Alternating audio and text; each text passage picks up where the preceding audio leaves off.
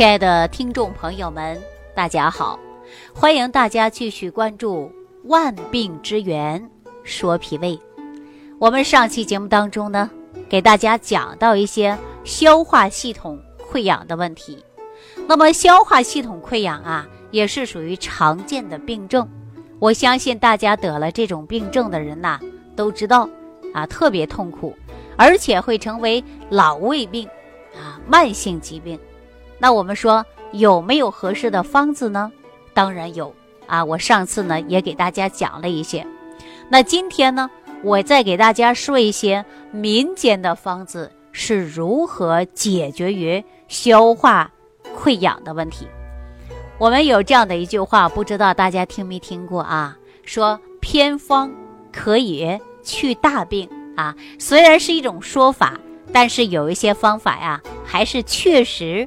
挺有效的，我不知道大家生活当中是否有尝试过啊？那接下来呢，我就跟大家聊一下，说如果有消化系统溃疡的问题呢，我可以建议大家呀，使用鸡蛋壳、盐胡索各等份儿，把它呢研成末，每次啊服用五颗，啊一日呢使用两次，用白开水呀。冲服就可以了，因为这个方子呢是民间的偏方，主要呢治疗是消化性溃疡以及吐酸和疼痛的现象啊。在这里呢，我就要告诉大家了，这鸡蛋壳啊，大家要经过处理，比如说先把它洗干净啊，洗干净以后呢，把它晒干，干了以后呢，再放入锅里轻轻去炒。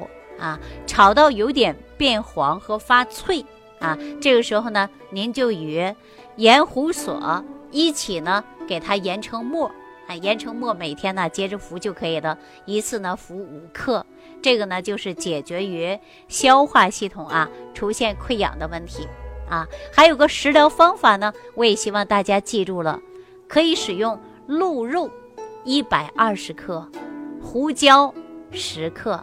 陈皮六克，生姜十五克，将鹿肉洗干净，切块儿啊，放入锅里，把它过遍水，去去血水，然后呢取出来备用。再加上少许的油姜，再将鹿肉啊爆香啊，爆香之后呢，再拿出来备用。再准备一些胡椒、陈皮、生姜。与鹿肉一起放入锅里，加入清水适量，大火沸腾之后，文火慢慢炖，炖一到两个小时，放入调味产品即可了啊。食用的过程中啊，可以吃肉喝汤，这个方法呢就有助于温中助阳、散寒止痛啊，用于啊溃疡病以及慢性胃炎。所引起的胃脘冷痛的现象啊，这也是食疗方法。我相信大家会说了，哎呦，李老师这个鹿肉难找啊。那接下来我再给大家找一个比较容易的，就是鸡肉。鸡肉呢可以选择两百五十克啊，两百五十克，呃，胡椒根三十克，将鸡肉呢洗干净。用开水呢，也要把它过一遍啊。将胡椒根洗干净捣碎啊，把全部的料放在锅中，加上清水适量，大火煮沸腾之后，再用小火温炖一到两个小时，调味即可使用了。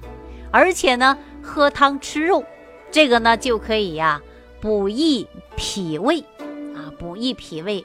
温中止痛之功效，用于呢胃溃疡所引起的胃脘疼痛啊，或者说胃里边呢怕寒凉啊，喜温，这样的我们就可以来食用了。还可以改变呢面色萎黄啊，包括很多人呢说经常睡觉流口水的迹象，或者说食欲减少的迹象，那都可以用这个方子，这是属于食疗方。啊，大家记住了吗？如果没记住的情况下呀，你可以重听几遍，我相信您呐就自然会做了啊。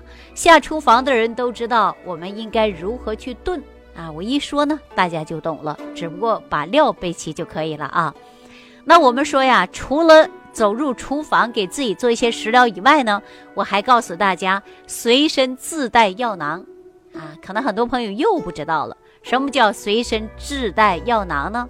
我告诉大家，可以按摩我们身上的点位啊。哪个点位呢？中医讲到的就是穴位、反射区啊。哪个反射区穴位在哪儿？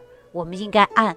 用拇指按压胃十二指肠大脑的反射区，基本上呢反复按三十到五十次左右就可以了啊。还可以用食指按压膀胱、输尿管以及肺、直肠、小肠、升结肠啊，这个都可以的。而且呢，按摩力度呢要适中啊。大家可能说到这儿啊，不知道反射区在哪儿了。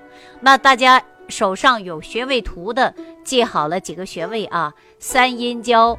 啊，阳陵泉、足三里、上巨虚和下巨虚，包括太冲穴，这个都是很好的啊。脚上呢，对于十二指肠的穴位非常多。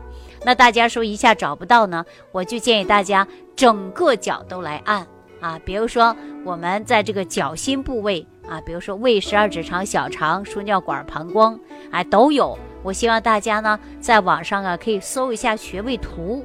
你就知道它的反射区在哪儿了啊，就可以在脚上找就可以了啊。所以说方法非常简单，只要大家坚持使用啊，对于我们健康呢还是有一定的好处和帮助的啊。说到我们消化系统疾病啊，跟生活是息息相关的。我们说预防它呀，就应该改变不良的生活习惯，比如说经常抽烟的、喝酒的、滥用一些药物的。如果我们坚持，这样的生活方式就可能对于健康啊会造成很大的威胁，避免了精神紧张，那么我们就健康啊一定要做好保障，有规律的生活。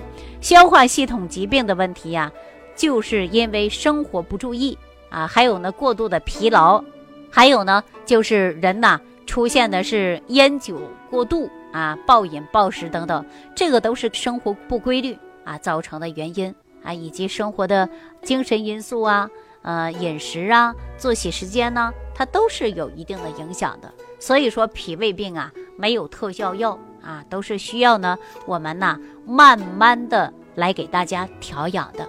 说到脾胃病啊，也是很可怕的病啊，胃癌也是比较容易产生的。